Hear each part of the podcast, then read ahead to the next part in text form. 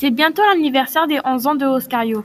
Sa maman voulait lui faire une surprise avec ses amis et acheter des asperges caramélisées vu que c'est son plat favori, avec du bon champomis pour qu'il se sente plus vieux.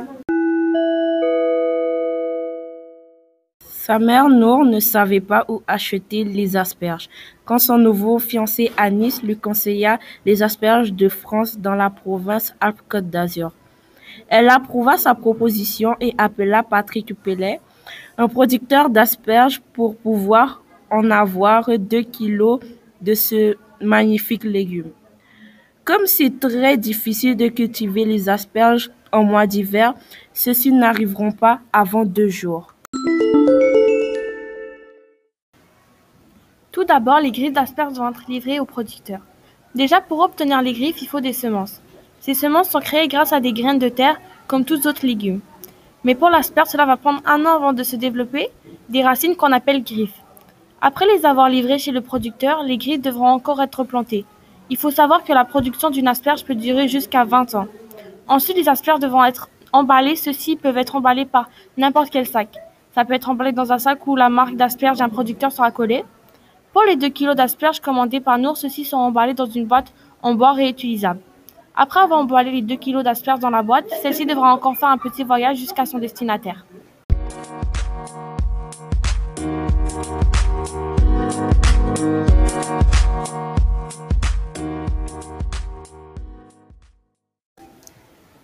Comme Nour et son fiancé Anis habitaient à Montréal, cela prendrait au moins quelques heures avant d'arriver chez elle c'est-à-dire chez nous.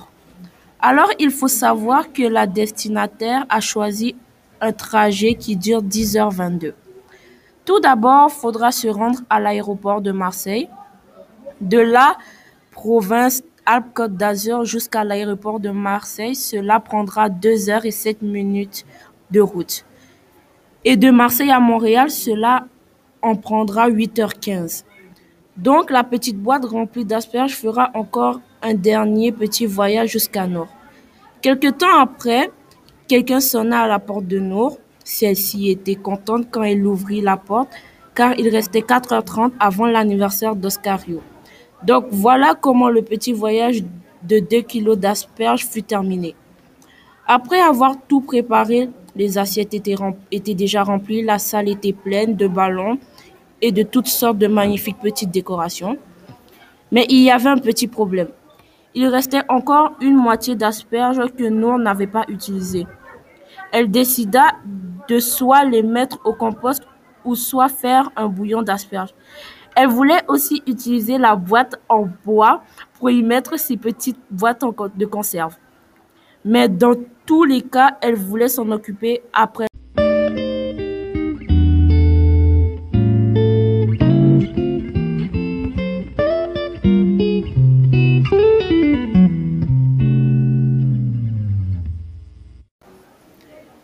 Maintenant, il était temps de donner le cadeau à Oscario qui était un magnifique petit chihuahua qu'il avait décidé d'appeler Abdi.